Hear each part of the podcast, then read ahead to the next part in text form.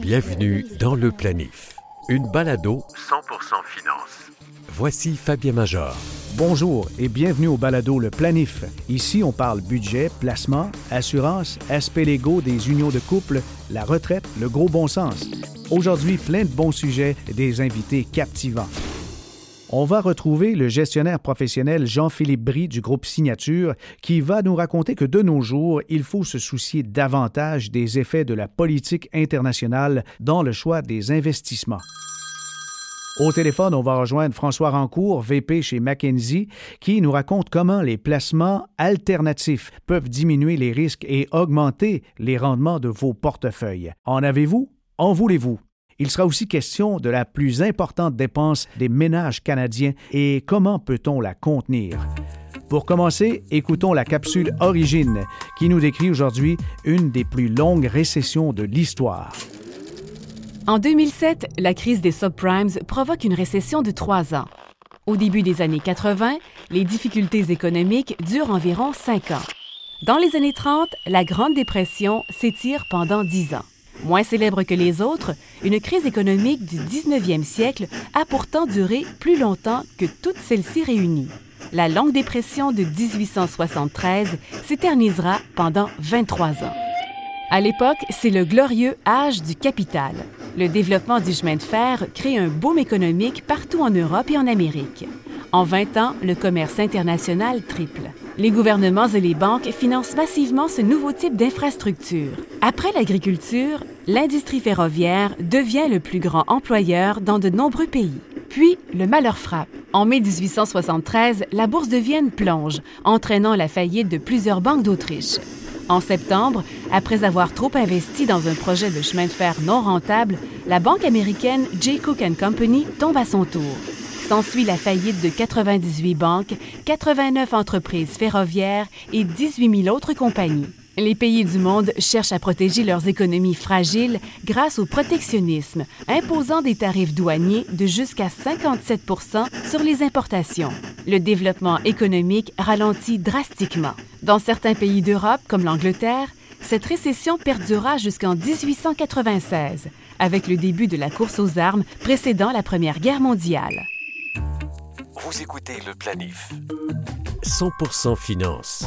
Nous sommes avec Jean-Philippe Brie, qui est gestionnaire chez Signature. Jean-Philippe, aujourd'hui, un gestionnaire se doit d'avoir une oreille attentive pour ce qui est de la politique internationale. Et en quoi la politique peut avoir autant d'influence dans la gestion de portefeuille? Disons que historiquement, faut, je pense qu'il faut séparer là où la politique a eu une influence et là où elle n'en a pas eu. C'est-à-dire que dans l'Ouest, par exemple, sur le Canada, les États-Unis, l'Europe, la politique, généralement, n'a pas eu une influence dramatique sur l'évolution des portefeuilles. On a peut-être un peu plus de taxation, un peu plus d'imposition, plus de dépenses gouvernementales, mais... Ce sont les politiques fiscales qui influencent. Voilà, je des petites influences. Ce ne sont pas des, influences majeures. Et donc, pour la plupart du temps, on peut les ignorer, enfin, on peut les ignorer, je dirais, 90% du temps. Dans les pays émergents, en l'occurrence, ça a toujours été bien plus important. Parce que on peut avoir un pays comme le Venezuela, un pays qui est devenu communiste, et on voit le résultat aujourd'hui. Ah oui, l'économie s'effondre. Pays qui est riche. Ils ont parmi les plus grosses ressources pétrolières au monde. Et donc, c'est une catastrophe. Mais ce n'est pas suffisant. Hein. C'est aussi une leçon euh, historique. Voilà, c'est une leçon historique. Et on voit très bien quand on a un pays comme la Chine qui a décidé de s'ouvrir et, voilà la, la, puissance que ça a pu avoir. Donc, forcément, la politique dans les pays émergents a toujours une influence. Mais aujourd'hui, à l'Ouest, particulièrement aux États-Unis, la politique devient de plus en plus importante parce que on a un président aujourd'hui qui cherche à bouleverser en fait la donne internationale, la globalisation, le, rôle de l'Amérique euh, au, sein des institutions que eux-mêmes ont créées. Et donc, ça bouleverse, je dirais, la politique euh, généralement, mais aussi la politique économique. Ça semble être paradoxal. Autant les États-Unis ont été le déclencheur de la mondialisation, les États-Unis maintenant, ils sont en train de resserrer cette mondialisation, puis il y a un repli vers soi qui peut avoir des conséquences. Et quelles sont ces conséquences euh, prévisibles? Bah, disons que la tendance forcément n'est pas bonne, dans la mesure où la globalisation a été un énorme euh, succès pour un grand nombre de sociétés américaines principalement. Microsoft, euh, si ce n'était pas pour la mondialisation, où est-ce qu'il serait? Google, Facebook, s'ils ont euh, plus de 2 milliards d'abonnés, c'est grâce à la mondialisation. Trump, bien entendu, a ignoré ça pour, en faveur de l'industrie qui a disparu de l'Amérique, comme de l'Europe et le Canada, pareil. Hein. On est devenu des économies de services plutôt que de, que de production. Mais en attaquant ça, on attaque forcément le potentiel de beaucoup de ces sociétés. Et je dirais que ça va même plus loin si jamais on suit la lignée que fait maintenant l'administration américaine en limitant les sociétés chinoises comme Huawei à accéder à la technologie américaine qui est essentielle pour beaucoup de ces sociétés. La Chine, par exemple, ne produit pas suffisamment de semi-conducteurs et ils n'ont pas des générations les plus récentes pour pouvoir continuer à opérer. Donc si les États-Unis aujourd'hui empêchent la Chine de se procurer des semi-conducteurs de Xilinx ou des gros semi-conducteurs les plus avancés, ça va les freiner dramatiquement. Mais parlant de Huawei, justement, avec euh, les politiques, on s'aperçoit que ça peut être désastreux pour une société. Dans le cas de Huawei, euh, on a même entendu euh, au printemps que euh, Huawei devait reporter le lancement de produits comme des mhm. laptops ou mise à jour de nouveaux appareils. Mais qu'est-ce qu'on craint avec cette société-là, outre l'espionnage qui semble peut-être plus à hauteur de rumeurs ou de prétextes? Et Trump, je ne pense pas, est très proche de la technologie, mais il a certainement des gens au sein de son administration qui sont très au courant de ce qui se passe avec la technologie et le danger que pose Huawei en termes de les avancées qu'ils font. Et ça veut dire que Huawei, aujourd'hui, par exemple, dans le 5G, mhm. est à un an et demi, à deux ans et demi d'avance sur les Américains. Ils sont prêts à le déployer et ça leur donnera un énorme avantage compétitif, euh, non seulement au niveau commercial, au niveau international aussi, parce qu'ils vont permettre à l'Europe de, déployer le 5G mhm. en, plutôt que les Américains. Ils vont permettre aussi les pays émergents de le déployer plus rapidement. Ça pose un énorme risque euh, compétitif pour les Américains, mais il y a un aspect aussi militaire Parce que si le militaire est aussi en retard, ça veut dire que la Chine va rattraper euh, les Américains au niveau militaire beaucoup plus rapidement. Et ça posera éventuellement une menace réelle pour, euh, pour l'Amérique. Pas d'ici un an ou deux, mais je dirais d'ici 10, 20 ans. Alors, comme gestionnaire, l'aspect géopolitique est plus important qu'avant. On voit bien que autant on peut avoir, et c'est souhaitable, un horizon à long terme comme investisseur, qu'est-ce qu'on doit avoir comme préoccupation euh, quand on sait que le monde se transforme rapidement à cause des politiques parfois populistes? Oui, et je pense que maintenant qu'on est dans cette configuration, on est dans une période justement de déglobalisation. C'est une question de rythme. À quel rythme est-ce qu'on va déglobaliser? Parce que on va avoir un énorme pushback si vous voulez, là, sur l'ensemble des, des, sociétés. On le voit déjà. On voit que les sociétés sont en train de dire, si vous faites ça, ça va vraiment nous pénaliser. Juste un petit exemple. Les sociétés américaines ont vendu pour 11 milliards de dollars d'équipements à Huawei l'année passée. 11 hmm. milliards 11 en un an. Et une croissance de, de, de 20% par an là-dessus. Donc c'est pas négligeable. Le marché tech chinois est de 500 milliards de dollars par an. Bon, les Américains n'auront pas toute cette part de marché, c'est clair, mais ça montre que c'est un gros gros marché. Donc il y a forcément des conséquences. Donc il y a un aspect commercial avec les sociétés qui vont parler de ces conséquences. Et il y a aussi la population qui doit éventuellement vivre avec des tarifs et des prix plus élevés. Si jamais le président Trump décide d'appliquer les 25% sur le reste des importations chinoises, qui représentent encore 320 milliards de dollars, là, on parle justement de produits électroniques de téléphones cellulaires comme le, comme le iPhone qui coûteront éventuellement potentiellement jusqu'à 25% de plus. Et Trump prétend que les États-Unis ne payent pas, mais c'est pas vrai. Non, c'est les citoyens. C'est les citoyens. Quelque part, on est en train de passer d'adversaire à, ennemi, et, et c'est pas certain que la population américaine euh, l'accepte non plus. On verra bien dans les élections, parce que ça fera partie, à mon sens. C'est un enjeu. Certainement, ce que j'essaie de dire là-dedans, c'est que ça va pas une situation linéaire en termes d'investissement. Ça va être une situation où il va falloir effectivement juger où est-ce qu'on est en termes de valorisation, où sont les attentes et où est le marché en fonction de ça pour voir dans quel sens il peut aller. Donc c'est encore plus difficile euh, pour un investisseur autonome d'avoir un juste prix quand il veut évaluer une action euh, s'il y a toutes ces conséquences euh, avec le jeu des monnaies en plus du jeu politique. Je pense que les jeux des monnaies, c'est ce que fait Trump en disant l'Europe est en train de manipuler, faire baisser les cours de sa monnaie sa monnaie, ça pénalise les Américains, c'est très mauvais pour l'Amérique. Et voilà, donc il se lance lui-même dans la guerre des, monnaies, ce qui est justement bon aussi pour l'or. Hein. Si, si, on rentre dans, cette, ce cycle où euh, tout le monde essaie de dévaloriser, bah, il y aura un qui ne pourra pas être dévalorisé, c'est l'or. On a eu plusieurs événements géopolitiques dans ces 30 dernières années qui n'a franchement pas fait réagir l'or. Là, je suis en train de dire, et ça reste à être confirmé bien entendu, mais c'est que L'or, justement, est en train de, faire un passage ici. Les enjeux commencent à être euh, plus importants, avec des conséquences plus importantes à cause, justement, de, l'Amérique et de ce qu'ils sont en train de, mener en termes de politique euh, géopolitique. Le planif, c'est 100% finance. Fabien Major. Quelle est la dépense la plus importante des ménages canadiens? L'alimentation, le transport, le logement, les vêtements? Non, non, vous n'y êtes pas. Il s'agit de l'impôt et des taxes. Ça occupe 42% des dépenses des ménages au Canada. Incroyable, n'est-ce pas? Alors, avant de passer des dizaines d'heures à rechercher les placements les plus payants, les plus populaires, il serait peut-être sage de penser d'abord aux façons de diminuer son fardeau fiscal pour en venir qu'à ne payer sa juste part d'impôt.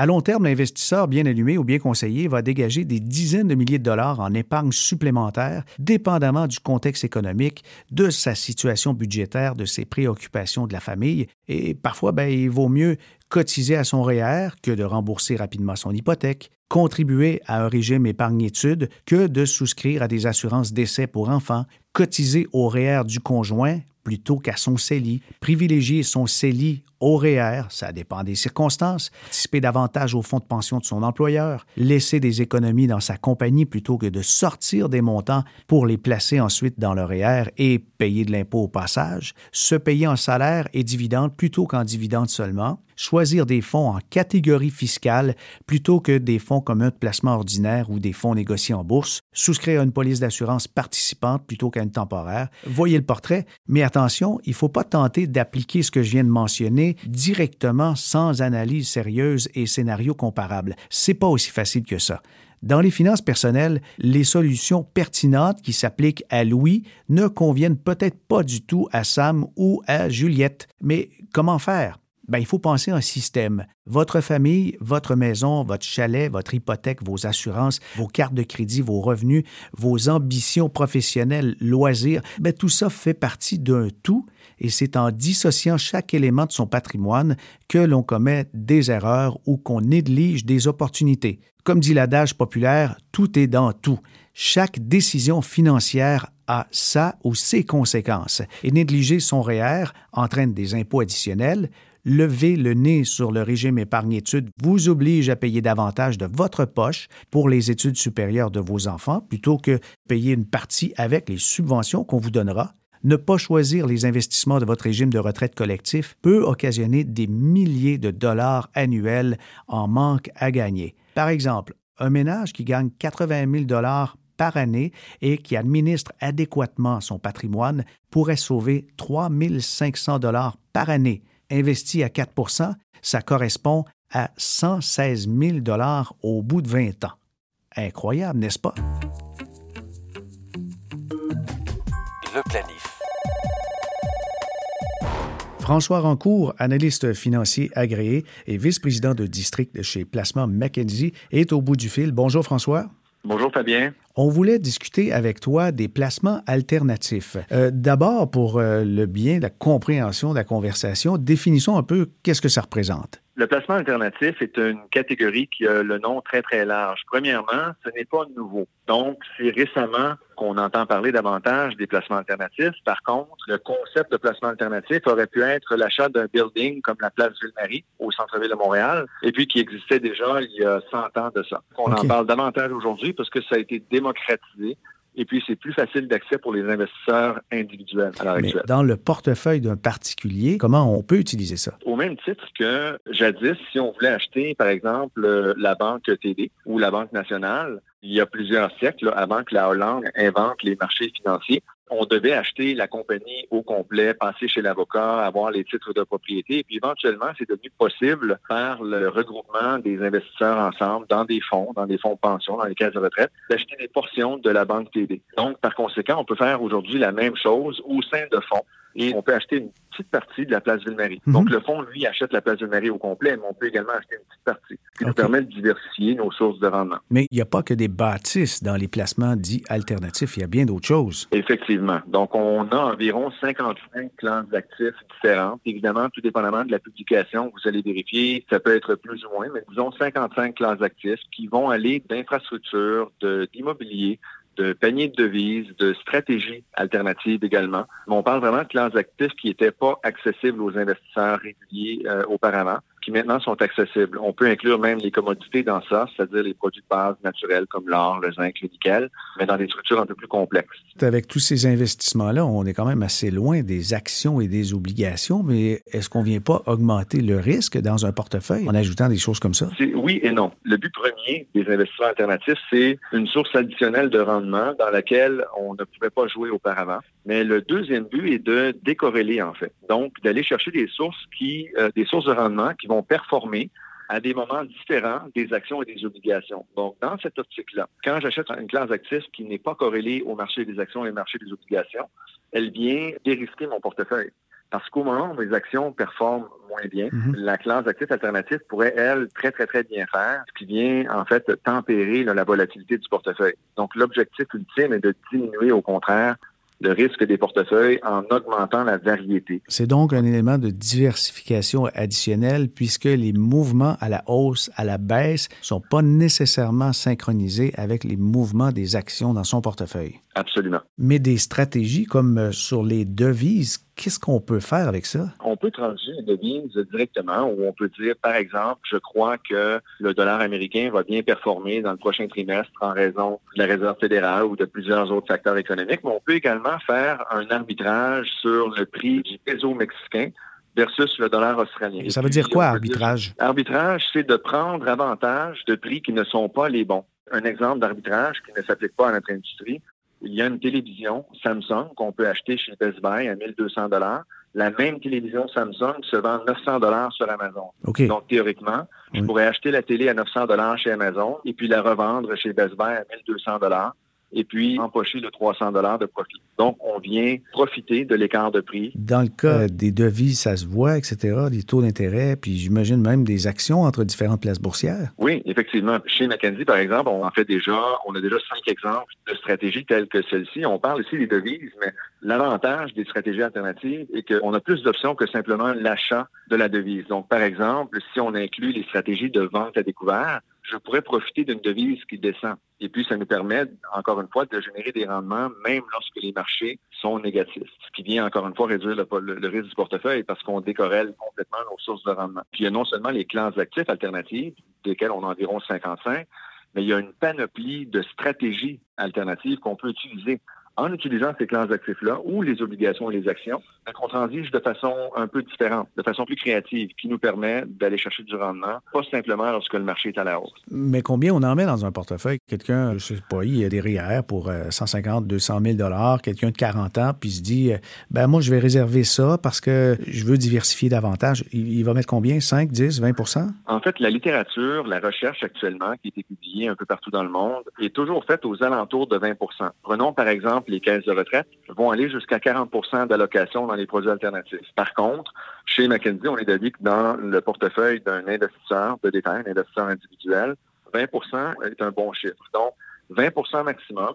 Et puis, en général, des lignes de 5% maximum de façon à diversifier des stratégies alternatives également. Alors, si on construit un portefeuille imaginaire ensemble, on peut avoir 20% dans les obligations, on peut avoir une quarantaine de pourcents dans les actions internationales. Si j'ajoute un 20% dans les actions canadiennes et ma différence, donc le 20% restant, irait dans les stratégies alternatives. Oui, effectivement. Tout dépendamment des classes d'actifs de stratégies alternatives, en général, on va prendre une portion, les stratégies ou le 20% qu'on ajouterait mange à la fois l'allocation en actions et l'allocation en revenu fixe. Donc, c'est-à-dire que je réduis mon revenu fixe et mes actions proportionnellement pour donner une marge de placement alternatif, si on veut. Pour arriver à le proposer aux investisseurs, j'imagine que vous avez fait certaines simulations et ça vous dit quoi? Est-ce que ça maintient le rendement en réduisant la volatilité ou ça peut même parfois augmenter le rendement? Dans le marché du placement, souvent, ce qu'on va regarder, c'est le rendement par unité de risque.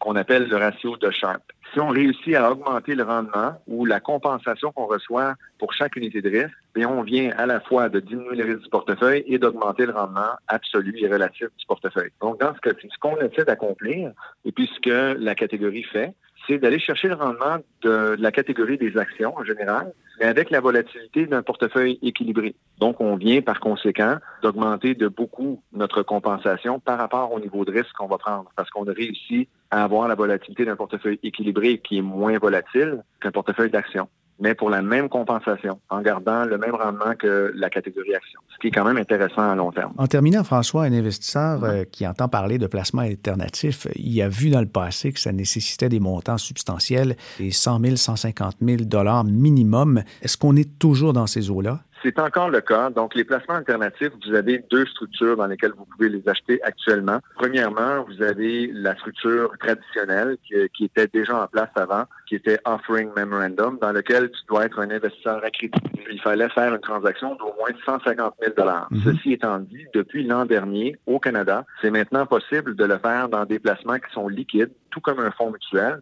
Et puis, c'est exactement ce que Mackenzie fait. Donc, chez nous, par exemple, vous pouvez maintenant acheter un placement alternatif avoir une liquidité à tous les jours et à tout moment où vous voulez les vendre, vous avez la liquidité euh, le jour même. Du moins, vous avez le prix du jour même. Donc, vous pouvez entrer dans la catégorie alternative en gardant une liquidité qui est équivalente à un fonds mutuel, ce qui n'était pas possible avant l'an dernier au Canada. Est-ce que le minimum est toujours euh, aussi élevé? Non, on parle de 500 dollars de minimum maintenant, le oh! minimum qu'on voit pour un fonds mutuel. Bon, alors ça vient démocratiser euh, l'investissement alternatif. Là. Absolument. Puis c'était une classe d'actifs qui était réservée aux fonds de pension, aux grandes caisses de retraite, parce que mhm. c'était les seuls organismes qui avaient les liquidités nécessaires pour acheter des actifs au complet et puis qui pouvaient endurer une liquidité qui était beaucoup moindre. Or, maintenant, c'est rendu très facile d'accès pour l'investisseur individuel, ce qui est une belle progression pour l'industrie canadienne. Les fonds communs, mais aussi FNB, je crois. Hein? On peut le faire dans les deux. Évidemment, le fonds négocié en bourse offre quelques contraintes de liquidité. Donc, c'est un véhicule qui est très liquide, qu'on peut transiger plusieurs fois